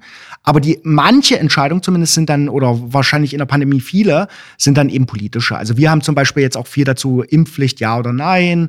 Das ist was, was mich sehr interessiert, äh, weil das natürlich auch psychologisch unglaublich spannend ist. Ne? Keiner möchte eingeschränkt werden in seiner Entscheidungsfreiheit. Und da haben wir jetzt auch äh, in mehreren Artikeln gesagt, okay, das ist ist die Evidenz, die dafür spricht, das ist die Evidenz, die dagegen spricht. Das ist zum Schluss eine, eine da gibt es keine ganz klare Antwort aus einer wissenschaftlichen Perspektive. Kommt darauf an, wie man das gewichtet. Das ist eine politische Entscheidung. Ja? Und so haben wir das zurückgespielt. Ja? Wir liefern die Argumente und du hast recht, dass am Anfang dieser offene Prozess von Informationsgewichtung und so vielleicht nicht so transparent war, sondern es kam vielleicht immer so rüber, okay, das ist, die sagen das und das muss jetzt so gemacht werden. Genau, ja? Drosten hat gesagt, wir müssen die Kitas schließen, also werden jetzt die Kitas geschlossen. Und das ist, glaube ich, zwar der, der Punkt in der Kommunikation. Möchte ich jetzt gar nicht zu lang drauf eingehen. Ein Punkt, und damit möchte ich das Thema dann im Endeffekt auch äh, fallen lassen, weil wir alle genug haben von dem doofen ja, Corona. Absolut. Ich tue mich schwer, die Menschen, die sich nicht impfen lassen, pauschal zu verurteilen. So wie das seit November bei uns häufig gemacht wird, nämlich. Die werden ja förmlich wirklich zu Sündenböcken hochstilisiert, nach dem Motto, du bist es schuld, dass ich meine Freiheit nicht habe. Ich selbst bin geimpft, ne, das äh, nur so mal quasi an der Stelle. Aber es gibt eben viele, die Sorgen hatten und haben, so wie du es eben auch beschrieben hast. Wie hätten wir da kommunizieren müssen, um diese Menschen mitzunehmen und nicht langfristig möglicherweise als Politik verdrossen oder ungläub Politik ungläubig, weil kein Vertrauen da ist, zu verlieren möglicherweise? Ja, also äh, das, was womit wir uns jetzt gerade im letzten halben Jahr sehr stark beschäftigt haben. Und also ein Problem ist, dass wir zu früh auf gegeben haben, diese Leute gut zu beraten. Ja, also es ist tatsächlich einfach so, wenn man je, wenn man da die früher eben in, wie du sagst, in so eine Ecke stellt, ne, und dann äh, entstehen da Polarisierungseffekte, ne, die halten miteinander und finden alle anderen fühlen sich ganz stark diskriminiert von anderen, äh, dann erreicht man die natürlich gar nicht mehr. Und ich finde auch, das hatten wir auch vorgeschlagen politisch, ähm, dass die Impfpflicht selber gar nicht der der erste Schritt sein sollte, sondern eine Beratungspflicht wäre das Entscheidende gewesen. Das heißt, wir müssen Leute verpflichten dazu, in eine Beratung zu gehen. Und wir wissen nämlich, wenn dort gute Beratung erfolgt von Leuten, denen man vertraut, das ist, soll, die Beratung sollte dann übrigens nicht der Gesundheitsminister machen, sondern der Hausarzt oder die Hausärztin, dem man typischerweise mehr vertraut, dann ist es so, dass wir damit nochmal erheblich Leute zum, zur Impfung bewegen könnten. Und das wurde versäumt, weil jetzt zu sagen, die Leute, die da in der Ecke stehen und find, sich überhaupt nicht mehr abgeholt fühlen, zu sagen, wir verpflichten euch jetzt zu impfen und wenn nicht, müsst ihr richtig viel Kohle blechen, was denkt man jetzt, die Leute sagen, na gut, jetzt habt ihr mich. Natürlich nicht. Das führt natürlich dazu, dass die alles, was in der Zukunft kommen wird, Richtung Impfung, aber auch generell Regierungsentscheidungen oder vielleicht sogar wissenschaftliche Sachen, die werden die komplett anders Wahrnehmung, ja, vielleicht eine komplette Verdrossenheit, äh, Verdrossenheit diesbezüglich. Vielleicht jetzt dann doch nochmal dazu, aber also ne, diese Woche, wir nehmen das hier auf am, was haben wir heute? Den 18. März sind die meisten, also die, diese Woche werden die meisten Beschränkungen fallen, zumindest in mhm. Deutschland. In Österreich ist es schon länger soweit. Bei gleichzeitigen täglichen Höchstständen. Noch nie so da gewesen. Wie ist das insbesondere für diejenigen, die schon seit langem vermuten, dass Impfungen nicht die Lösung sind, vermittelbar? Mhm. Ja, ist gar nicht so einfach. Ich hatte am Anfang Also ich meine, das liegt natürlich auch daran, wenn man so ein bisschen eine statistische Ausbildung hat, dann sagt man, ja, die Welt ist nicht schwarz und weiß, ne? sondern das sind alles Wahrscheinlichkeiten. Ja? Und ich war tatsächlich, wenn mich eine Sache richtig überrascht hat während der Pandemie, ist, dass viele Leute dazu kaum in der Lage sind, vielleicht noch eine Wahrscheinlichkeit, aber sobald du anfängst, Wahrscheinlichkeiten zu gewichten und ins Verhältnis zu setzen, das scheint relativ komplex zu sein. Und das wird uns nach der Pandemie auch beschäftigen. Wie können wir die Bildung dafür erhöhen, ja, solche komplexen Entscheidungen zu treffen? Und ich glaube, dass das ganz, ganz schwer zu kommunizieren ist. Ja, und der entscheidende Punkt ist, weil das so eine komplexe Entscheidung ist, die man eben ohne einen Hochschulabschluss ja kaum noch nachvollziehen kann, dann ist halt, dann musst du halt auf jemanden vertrauen, der sagt, okay, so und so ist die Lage, äh, das ist das, was ich dir empfehlen würde. Ja, und wenn, wenn das zerstört ist, und das ist halt jetzt bei vielen, der, die jetzt ungeimpft sind, zerstört, ja, wie soll man die denn noch, die sagen, ich verstehe die Information nicht oder verstehe sie so, wie ich sie verstehen will? Und den Leuten, die hier was anderes sagen, denen vertraue ich eh nicht. Die sind nicht mehr zu holen, ja. Und das haben wir halt so weit getrieben, dass es halt jetzt zunehmend ganz, ganz schwer wird, ja. Und zum Schluss sind wir jetzt wirklich, also wir haben die Impfpflicht quasi herbeigesehnt, weil wir alle anderen Maßnahmen oder Brücken gekappt haben. Und das wird ja jetzt im, im, Grunde, um dieses Thema nun wirklich abzuschließen, deine Arbeit sein, herauszufinden, mit welchen Mitteln wir diese Menschen dann doch noch erreichen, oder? Ja, oder was die Auswirkungen davon sind. Ne? Also ich meine, wenn sie, wenn es jetzt wenn eine Impfpflicht kommt in Deutschland, in Österreich wurde sie ja gerade, wurde sie gesetzlich schon beschlossen, aber quasi jetzt erstmal auf Eis gelegt. Ähm, und in Deutschland kommt sie vielleicht doch dann ist ja die Frage, ich meine, dann kommt's, ja, dann werden wir natürlich Klagewellen und Ausnahmeregelungen. Aber zum Schluss ist halt die Frage, was, wie, wie werden wir denn langfristig diese Leute wieder in unsere Gesellschaft integrieren? Das klingt jetzt irgendwie sehr krass, aber ich meine, wir sind in einer Demokratie und wir wollen, dass alle daran partizipieren, ja. Und wenn da jetzt manche Leute sagen, das ist alles, alles Scheiße hier, ja, und alles, was die Politik und die Wissenschaft macht, ist doof, äh, dann finde ich das irgendwie nicht so eine coole Grundlage ähm, für irgendwie ein weiteres gemeinsames Leben. Und da müssen wir halt auch wieder dran arbeiten. Lass uns aufhören, über dieses Thema zu reden, bitte. ja, wunderbar. Das ist genau richtig. Du hast, und damit kommen wir zum Ende dieses Themas, in den letzten 15 Jahren an zwölf Orten geforscht. Du hast am Anfang schon gesagt, das ist für Wissenschaftler vielleicht gar nicht so besonders, aber das ist schon beeindruckend. Gleichzeitig regt sich in mir die Frage, ist das nicht auch irgendwann zu viel? Weil dieses Pensum zu fahren hat sicherlich auch, ich sag mal, Reibungsverluste, oder? Absolut.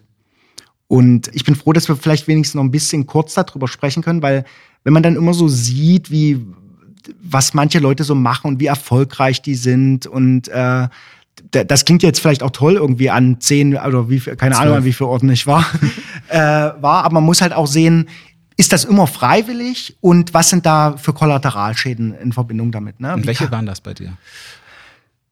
Ja, das weiß ich. Also das müsste man jetzt die Leute, die mir nahestehen, fragen. Aber natürlich waren meine Eltern stehen, jetzt. Stehen dir noch Leute nahe? Das ist doch vielleicht die Frage. Wenige. ähm, also tatsächlich war das, waren die, die Ortswechsel, natürlich wäre ich immer gerne, also ich habe in, in Chemnitz studiert, bin in der Nähe von Leipzig groß geworden, in Torgau und wäre natürlich gerne dort irgendwo in der Nähe gewesen, ja, und wäre auch gerne an der Uni Leipzig vielleicht Professor oder in Dresden, ja. Ähm, Shout out. Ja. Die Uni Leipzig, die Uni Dresden, genau. nur so für die Statistik. Ja, schreibt mir eine E-Mail. Aber ähm, das ist dann halt so, man, in, es gibt halt wenige Stellen, ja, ganz großer Wettbewerb und es sind alles befristete Stellen. Und dann muss, wird man halt so hinge da irgendwo hingetrieben. Und dann ist halt auch die Frage, wie gut kann man sich treiben lassen? Ich habe sehr viel aufgegeben, habe quasi mein Privatleben dem untergeordnet, um mich treiben zu lassen, um diese Möglichkeiten der vielen Ortswechsel wahrzunehmen. Aber also jetzt sagst du, ich bin 38 Jahre, äh, das ist jung oder alt, je nachdem. Aber wenn man jetzt überlegt, naja, vielleicht kommen Leute mal mit Ende 20 oder Anfang 30 auf die Idee, Kinder zu haben zu wollen. Ich habe jetzt keine Kinder, aber auch nicht deswegen nicht, sondern tatsächlich, äh, weil das, weil ich keine Kinder haben möchte oder wollte oder wir. Ähm, aber wenn man das, wenn das dazwischen kommt, dann wird das natürlich umso schwerer. Also stell dir vor, du hast irgendwie eine Familie, eine Partnerin oder einen Partner und äh, Kinder und dann sagst du, ah, übrigens ab nächsten Monat 400 Kilometer von hier äh, ziehen wir um. Ne? Und das ist einfach ein Problem, was ganz ganz stark verbunden ist mit der Wissenschaftskarriere, insbesondere in Deutschland, dass man bis zu einem gewissen Alter quasi nur auf befristeten Stellen sitzt. Und also ich glaube, das durchschnittliche Berufungsalter auf eine entfristete Stelle, was in Deutschland immer dann eine Professur fast immer sein muss, äh, ist, glaube ich, 40 oder so. Das ist natürlich familientödlich, ja. Mhm. Und wenn man jetzt mal quasi versucht, dass dieses Social Dilemma, über das wir lange gesprochen haben, mal auf einer anderen Ebene, nämlich auf der persönlichen aufzugreifen. An welcher Stelle hast du an dich gedacht und wo hast du an die Gesellschaft gedacht dabei? Ja, also klar redet man sich dann immer ein, also dass man das irgendwie, man widmet sein Leben jetzt irgendwie dem großen Ganzen. Ne? Also ich könnte das jetzt auf diese Aber Karte schreiben. Nur persönlich, oder? Naja, also naja, letztendlich macht man das, wo, wofür man brennt. Ja, und ich brand, brannte halt von Anfang an und brenne immer noch für diese Sachen, die ich mache. Und das ist nicht nur die Forschung, sondern auch das weiterzugeben dann an Studierende. Also das ist halt einfach was, wo ich eine hohe intrinsische Motivation würden wir jetzt in der Psychologie haben. Und ähm, wegen dieser Motivation gibt man ganz viele andere Sachen auf. Und dann, dann, hilft das natürlich, wenn ich Forschungsthemen auch noch bearbeite, wo ich sage, die haben auch noch vielleicht nicht nur für meine eigene Karriere, sondern vielleicht auch noch für die Gesellschaft einen Einfluss. Ähm, aber zum Schluss muss man sagen, naja, Gesellschaft hin oder her, ne? wenn ich keine Stelle habe, habe ich keine Stelle. Du hast mich in einem Vorgespräch vor einiger Zeit, wir haben für dieses Gespräch versucht, seit einem Jahr zu führen, muss man mhm. auch sagen. Du warst einer ja. der ersten, die ich angefragt habe. Du hast mich darum gebeten, dass wir heute auch über das Problem, das damals ganz neu oder ganz groß aufgekommen ist, zu sprechen in der Wissenschaft. Und zwar äh, namentlich das Hashtag Wir sind Hanna. Dieser Hashtag ist vor mehreren Jahren entstanden, aber letztes Jahr im, im Frühjahr so richtig groß geworden, als nämlich das Bildungs- und Forschungsministerium ein, ein Video zum Wissenschaftszeitvertragsgesetz, also WISVG, ähm, veröffentlicht hat und die Akteurin in diesem Video, das ist so ein, so ein, Animationsvideo, heißt Hannah.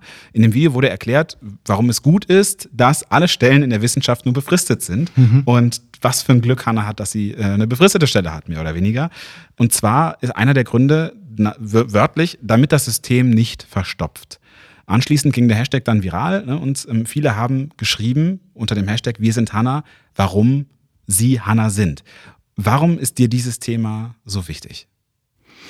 Ja, weil ich, ähm, also vielleicht hören ja hier ein paar Leute auch zu, die vielleicht selber gerade irgendwie in einer Art von Wissenschaftskarriere stecken auf einer unterschiedlichen Ebene oder auch nicht und die sehen halt nur, ah, guck mal, der ist da Professor irgendwie in Wien und äh, alles ist super und toll.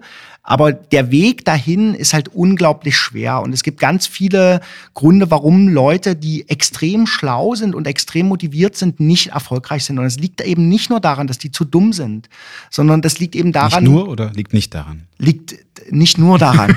Also das liegt eben, also ich glaube, dieser Aussiebungsprozess, wer jetzt dafür geeignet ist oder nicht, von der Motivation und von der intellektuellen Fähigkeit, den, den kann ich viel früher treffen. Ja? Ab einem bestimmten Punkt geht es darum, wie sehr man bereit ist, sich selbst auszubeuten und seine Familie und seine Umgebung. Ja? Weil man eben durch befristete Arbeitsverträge, durch gezwungen wird, Ortswechsel mitzunehmen. Und also ich muss das klar sagen, ne, diese Unis, die, also jetzt die Kurzaufenthalte, das war schon geplant, aber es war jetzt nicht so, dass ich gesagt habe, äh, als nachdem ich in Aachen war, sechs Jahre lang, äh, jetzt will ich unbedingt nach Kopenhagen. Sondern das war halt die Stelle, die ich bekommen habe, nachdem mein Vertrag in Aachen ausgelaufen ist. Und dann hatte ich Glück, dass das äh, Kopenhagen war und nicht keine Ahnung, Mumbai, obwohl vielleicht ist Mumbai auch toll, ich weiß es nicht, oder Greifswald, äh, sondern ich fand Kopenhagen war ganz cool. Und dann hat sich Wien, das hat sich auch ganz cool, aber es war jetzt auch nicht, wo ich sagen würde, wenn ich es mir aussuchen könnte, dann wäre ich wahrscheinlich irgendwo anders, ja. Ähm, und ich habe halt Glück gehabt mit den Orten. Aber letztendlich wollte ich, möchte ich damit nur sagen, man wird halt getrieben wie so ein Fähnchen in diesem Wissenschaftsbusiness und es ist extre ein extrem toxisches äh, eine toxische Umgebung. Und Wissenschaftler oder Wissenschaftlerin zu sein, ist leider gerade im deutschsprachigen Bereich kein attraktiver Job. Und die Leute werden ausgenutzt, wie das natürlich auch in anderen Berufen ja, äh, der Fall ist. Aber äh, es ist mir sehr wichtig, das mal klar zu machen, dass es ganz, ganz viele Leute gibt, die leider auf der Strecke bleiben. Und das liegt nicht daran, weil sie nicht in der Lage wären, diesen Job auszuführen. Ist es denn notwendig, viel und hart zu arbeiten in der Wissenschaft, ne, wenn man es zu was, wissen, äh, zu was bringen möchte, oder geht es auch wie überall um Verbindungen, um persönliche Seilschaften? Leider alles. Ja, also es geht eben nicht nur darum, dass man tolle Ideen hat und die muss man natürlich auch noch auf die Platte bringen in der einen oder anderen Art und Weise, äh, sondern es ist halt so, dass man, wenn sobald es ein kompetitives Wettbewerbssystem gibt, wo eine ganz kleine Anzahl es nur schafft, ist es halt so, wer mehr arbeitet, hat mehr Output, sage ich mal. Ne? Und das führt natürlich dazu, dass es ganz normal ist, dass viele Leute am Wochenende arbeiten. Ja? Und das 40 Stunden, die habe ich Mitte der Woche voll. Ja, also das ist, äh, äh, das ist einfach, und das ist ja nicht gut. Ja, also das ist einfach nicht gut, so, so äh, das quasi zur Selbstverständlichkeit zu machen. Also ich sage das jetzt so, dass das bei mir ist, aber ich möchte nicht. Also und ich habe auch kein Problem damit. Ich hab, bin quasi in diesem Hamsterrad sozialisiert worden und fühle mich da drin wohl. Ja, aber ist das normal und möchte ich anderen Leuten empfehlen, in dieses Hamsterrad zu gehen?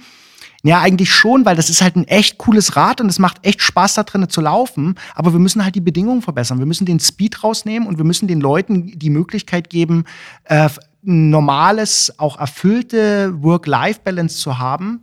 Schaffst du das ähm, für deine Mitarbeiterinnen und Mitarbeiter? Ich schaffe solche Bedingungen. Das ist mir ganz, ganz wichtig, äh, dass ich inzwischen versuche keine E-Mails am Wochenende mehr zu schreiben an die oder die zumindest am Wochenende schreibe, aber dann eben mit einer App, die erst am Montag früh rausgehen. Ähm, und dass wir auch keine Meetings am späten Nachmittag haben. Ganz, ganz kurz da vielleicht als, als Zweitquelle, wenn man so, mhm. das ist schön, wenn du das sagst, aber was ist dahinter? Ich bin um 14 Uhr hier angekommen und es ist leer. Alle deine Mitarbeitenden sind weg. Nur so, es ist Freitagnachmittag. Äh, vielleicht als kleiner, es ist natürlich auch ein, ähm, eine Anekdote, aber vielleicht stimmt es ja wirklich, nur so als. Ja, ja, und in Dänemark war das noch viel krasser, weil da werden die jetzt, es ist 16 Uhr, da würden die jetzt alle in der Kneipe sitzen. Also in Dänemark haben die ein ganz, ganz, und das hat mich auch sehr äh, inspiriert. Die haben eine ganz stark ausgeprägte Work-Life-Balance. Also am Freitag nach 15 Uhr sind an der Uni Kopenhagen nur noch die Deutschen und, äh, im Büro gewesen.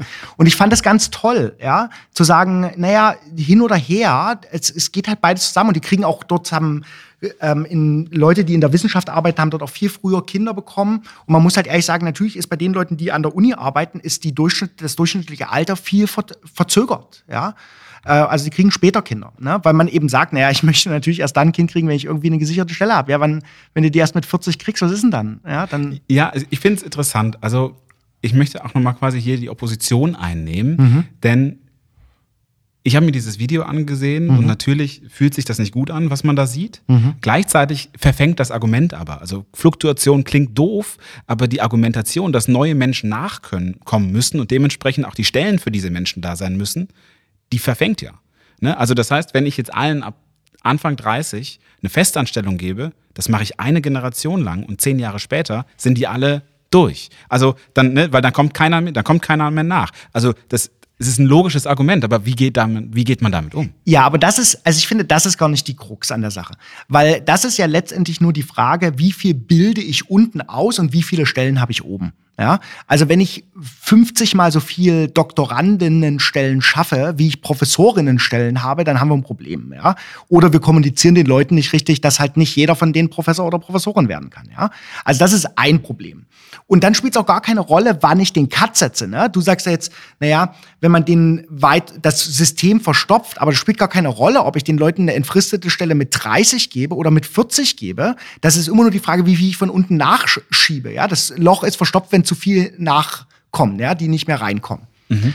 Ähm, und ich glaube, der entscheidende Punkt ist, also wir müssen entweder weniger Doktoratstellen schaffen oder den Leuten einfach klar sagen, eine Doktoratszeit ist eine, eine, super Sache, ja, da kann man ganz viel fürs Leben lernen, war die geilste Zeit meines Lebens, ganz klar, ja, gerade so das erste Mal nach dem Studium, ja, wo man nicht mehr überlegen musste, ob man sich das nächste Bier noch leisten kann, ja, aber auch noch keine Sorgen hatte im Leben und eigentlich das machen konnte, wo man richtig Bock drauf hat. Das war wirklich ein Traum, ja. Und jetzt muss ich halt in meinem Job auch Sachen machen, wo ich nicht mehr, die halt mit dazugehören, ja. Ähm, aber ich finde halt der entscheidende Punkt, und das läuft übrigens in anderen Ländern auch anders, ist diese Entscheidung, ob ich jemanden eine langfristige, entfristete Möglichkeit an der Universität gebe, die sollte früher äh, getroffen werden. Ich kann, und ich finde, das deutsche System ist super konservativ. Also ganz ehrlich, kann ich denn erst mit 40 entscheiden, ob jemand geeignet ist für den Job oder nicht? Oder kann ich das nicht vielleicht schon mit Anfang 30? Und das kann ich garantiert mit Anfang 30. Wenn wir sagen, mit, sagen wir mal, Mitte, Ende 20 promoviert jemand, macht seinen Doktortitel und dann, wenn man den noch vier, fünf Jahre im Business hält, dann hat die Person Forschungs- und Lehrerfahrung und da kann ich die Spreu vom Weizen trennen.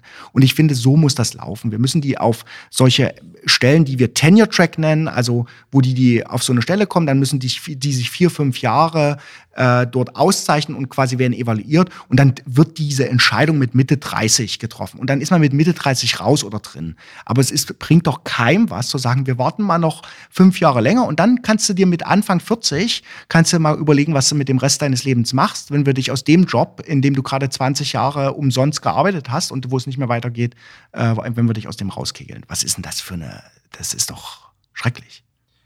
Total. Und vor allen Dingen, da kommt noch ein anderer Punkt dazu, den ich so überhaupt nicht auf dem Schirm hatte.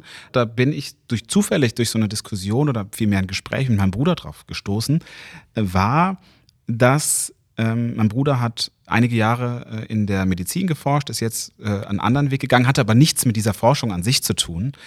Aber er hat eben gesagt, er hat auch mal geforscht und dann äh, eine längere Zeit mit was verbracht und dann stellte sich später raus, das war schon längst äh, falsifiziert. Das war schon längst erklärt, dass das nicht klappen würde, aber ist nicht veröffentlicht worden in der Zeit.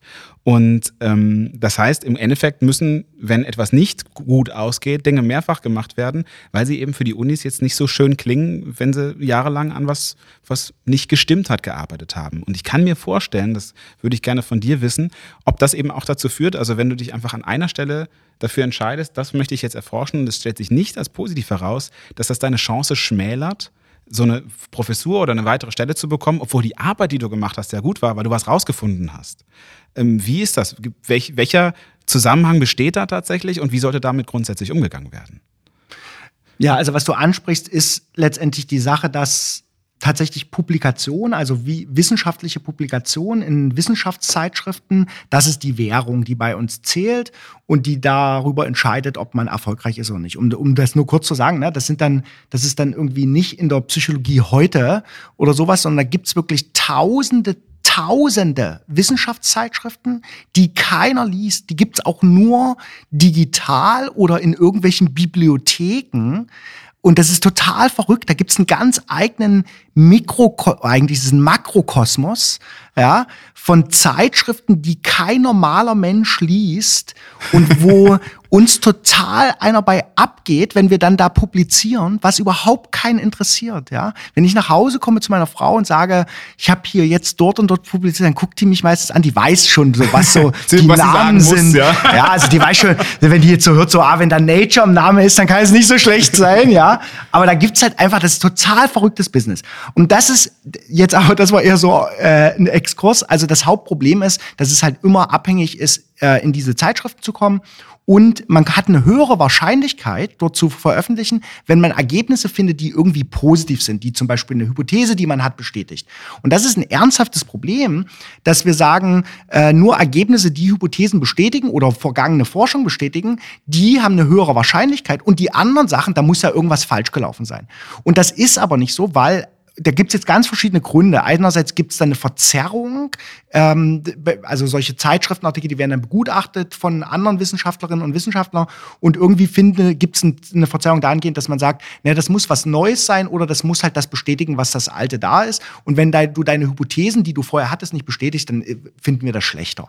Ja, und dann landet sowas äh, in quasi in der Schublade. Und das ist ein ernsthaftes Problem. Also stell dir jetzt mal vor, es gibt zehn Leute, die verfolgen die gleiche Hypothese und neun widerlegen die und einer bestätigt die. Und der eine, der sie bestätigt, der publiziert weil es da eine Verzerrung gibt, dass es eine größere Wahrscheinlichkeit hat und die anderen neun nicht. Und jetzt sehe ich diesen einen Artikel und denke, ja, ist ja vollkommen klar. Aber dass neun andere Artikel das Gegenteil gezeigt haben, das ist ein ernsthaftes Problem. Ne? Ähm, und das ändert sich jetzt gerade so ein bisschen in der Wissenschaft, ähm, dass äh, mehr gewertschätzt wird, dass es eben nicht ergebnisabhängig ist, sondern dass man guckt, ist das methodisch sauber durchgeführt. Aber das ist ein Prozess. Ja, also das ist ein Prozess, in dem wir uns befinden seit ein paar Jahren. Und ist aber ein wichtiger Prozess. Ja. Wie können wir denn mittelfristig Strukturen schaffen, die jetzt nach deinen Vorstellungen wären und die dieses System, das Wir sind Hanna, verbessern? Ja. Tja, wenn es diese einfache Lösung gäbe, dann würden wir sie natürlich schon längst umgesetzt haben. Also aus meiner Sicht finde ich, muss man, um die besten Köpfe in der Wissenschaft halten zu können, und das soll ja das Ziel sein. Ja, wir wollen eben nicht also die Leute alle an Facebook verlieren oder an Google, ja, äh, wo die ja eh viel mehr Geld verlieren. Ne? Also finanziell hast du da schon mal als Universität gar keine Chance. Aber der entscheidende Punkt ist, wir müssen den früher äh, familienfreundlichere und Work-Life-Balance-freundlichere äh, Karriereoptionen schaffen. Das heißt, ich finde, Man muss Leuten mit einem absehbaren Zeitraum nach der Promotion innerhalb von vier, fünf Jahren oder sechs Jahren die Möglichkeit geben, jetzt geht, geht der Daumen hoch oder runter. Dafür gibt es klare Kriterien, die sollten auch nicht nur durch Output äh, auf Wissenschaftsebene, sondern eben auch durch gute Lehre ähm, und andere Sachen, die eben für eine Hochschulkarriere wichtig sind, äh, beeinflusst sein. Und wenn wir das hinkriegen würden, das zumindest ein bisschen in die Richtung zu drängen, dann hätten wir die Möglichkeit, die guten Leute und auch Leute, die eine Familie haben wollen, und dann haben wir vielleicht auch weniger das Geschlechtsproblem. Ja, also es, ich meine, es gibt ja einen riesen Bias, wer bis ganz nach oben in der Karriereleiter da dabei ist. Ja, in der Psychologie kannst du dir vorstellen, in, bei, de, bei meinen Studierenden, die vor mir sitzen, sitzen 80 Prozent äh, Frauen. Und jetzt fragt man, wie viel bei den Professorinnen und Professoren noch Frauen, Frauen sind. Ne? Ich würde sagen 20 Prozent wahrscheinlich. Oder? Ja, in der Psychologie sogar ein bisschen mehr mehr, aber auch nicht viel mehr, ja, nicht mehr als 50 Prozent, ja. Und das ist halt, also da, da geht doch irgendwas unterwegs läuft doch da ja, schief, ja. ja. Und und das ist äh, ein ein Problem, ne, dass wir halt, dass die, dass die dann manche sagen, okay, ich möchte lieber jetzt Familie haben und wenn das nicht vereinbar ist mit 70 Arbeitsstunden und äh, irgendwie drei Ortswechseln in fünf Jahren, dann lasse ich es eben, ja. Und das ist halt schlecht. So. Und jetzt kommen wir mal zum Schluss. Jetzt haben wir sehr lange, sehr angeregt diskutiert. Ich sehe, du bist schon fast am Schwitzen.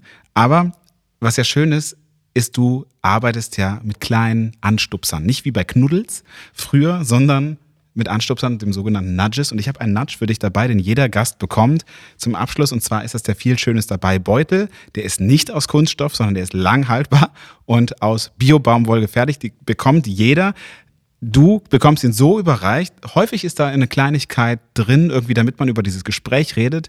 Du hast es dir quasi erarbeitet, dass es überhaupt nicht notwendig war, so einen Nudge zu brauchen, wo unser Gespräch hingehen soll. Eine Geschichte, die möchte ich jetzt zum Abschluss noch erzählen, die ich genial finde aus deiner Forschung, ist, du hast einmal eine Studie gemacht und dann kannst du das selber vervollständigen. Ich kenne das nur im, Grund, im Grundbezug, denn so habe ich dich das erste Mal getroffen. Du hast an der RWTH in Aachen eine Studie gemacht. Und zwar hast du einfach ein großes Plakat an die Mensa gehangen, diese Woche ist Bananenwoche. Und dieses Plakat führte dazu, es war nichts anders, also ihr habt die nicht an eine andere Position gelegt, den Preis nicht geändert in der Mensa, dass so und so viel Prozent mehr Bananen verkauft worden sind. Was ist die Idee dahinter? Schon klar, aber kannst du es nochmal ein ganz kleines bisschen ausführen, weil das fand ich besonders und das war das erste Mal, wo ich von dir quasi gehört habe, und warum ich gesagt habe, wir müssen dieses Gespräch führen. Ja, das war ähm, zusammen mit einer Studierendengruppe tatsächlich. Also es war in einem Seminar, die haben die Studie durchgeführt und die Idee war, ähm, die Leute zu mehr gesünderen Nachtischen. Also ich meine, weiß nicht, ob du dich noch an deine Mensa-Zeit zurück erinnerst. Da gibt es schon leckere Puddings und das so. Das ist der Pudding, der im, wo der Löffel im Pudding stehen bleiben kann. Ja, also das ist schon, das ist schon geiler, geiles Zeug, was es da so gibt. Und halt die, die ganzen Früchte sind jetzt nicht so super populär. Und da haben wir uns halt überlegt mit den Studierenden zusammen, wie können wir denn das vielleicht einfach mehr in die Aufmerksamkeit rücken. Ne? Also die meisten Leute, wenn du die fragst, würdest du jetzt lieber das eine oder das andere, dann ist es tatsächlich so, äh, dass die sagen, naja, ich würde schon eher was Gesünderes. Ne? Und manchmal sind es so ganz kleine Anstupser, die ausreichen, die denen dann auch zu helfen, die richtige Entscheidung zu treffen. Ja? Also die Entscheidung, die ihrer Einstellung oder Präferenz entspricht. Und dann haben wir einfach gesagt, dann lass uns doch mal über alle Bildschirme hier, also wir haben ein bisschen mehr gemacht als äh, die RWTH hat natürlich moderne Bildschirme überall. Und dann haben wir da einfach dran gestreamt, heute ist Bananenwoche oder Apfelwoche und, und nicht mehr, ja, keine Preisveränderung, nichts anderes. Und das hat halt dazu geführt, dass es sich ich weiß gar nicht, um wie viel Fach erhöht hat, äh, der Konsum äh, dieser äh, Obstwaren quasi. Und äh, dass das dazu geführt hat, dass die Mensa auch ganz begeistert war, weil die plötzlich ihr Obst losgeworden sind. Also ich sage immer 60 Prozent äh, für die Geschichte, muss ich muss das jetzt beibehalten. Ich weiß nicht, ob es stimmt. Wenn du es nicht weißt, fair enough. Dann sagen wir 60 Prozent mehr geworden und jeder, der die Geschichte ab jetzt hört, muss damit rechnen, dass was anderes stimmt. Nicht, also, ne, dass es nicht stimmt. Aber ja, vielen Dank Robert, für deine Zeit. Vielen Dank für dieses sehr, sehr interessante Gespräch. Also ich bin bei weitem noch nicht am Ende meiner Fragen, aber ich glaube, wir sollten jetzt einen logischen Cut hier machen. Vielen Dank. Ähm, und wir machen jetzt gleich noch Fotos und dann schauen wir uns das Wiener Nachtleben an. Oder so, so sofern das zulässig ist. Ja, wir gehen in die Oper oder. Okay, oder alles sowas. Klar. Wunderbar. Ich bin total gespannt. Ähm, genau, thanks for having me, würde man im Englischen sagen. Ja, danke für das Gespräch, hat sehr viel Spaß gemacht. Und euch danke ich, dass ihr bis jetzt dran gewesen seid und ähm, freue mich, wenn ihr auch beim nächsten Mal wieder einschaltet. Und wenn ihr jetzt zufällig denkt, Mensch, das hat mir so gut gefallen, jetzt würde ich gerne viel Schönes dabei unterstützen, weil diese Reise nach Wien hat sich gelohnt. Dann könnt ihr auf viel-schönes-dabei.de gehen und auf den Knopf Supporter oder Supporterin werden klicken. Da könnt ihr dann aussuchen, was für euch richtig ist. Ähm, jeder und jede bekommt natürlich dann alle Folgen zu hören und vielleicht dann eben auch einen dieser schönen Beutel, die Robert jetzt äh, bekommen hat. Und ähm, vor allem aber, was viel wichtiger ist, meines Erachtens, ist, dass ihr dann auch die Möglichkeit bekommt, vorab Fragen an mich zu schicken, was ich meinen Gästinnen und Gästen äh, für Fragen stellen soll. Äh, ihr bekommt eben den Newsletter, den ihr auch so abonnieren könnt, aber eben auch den Newsletter für all die Goodie-Folgen, die es noch gibt.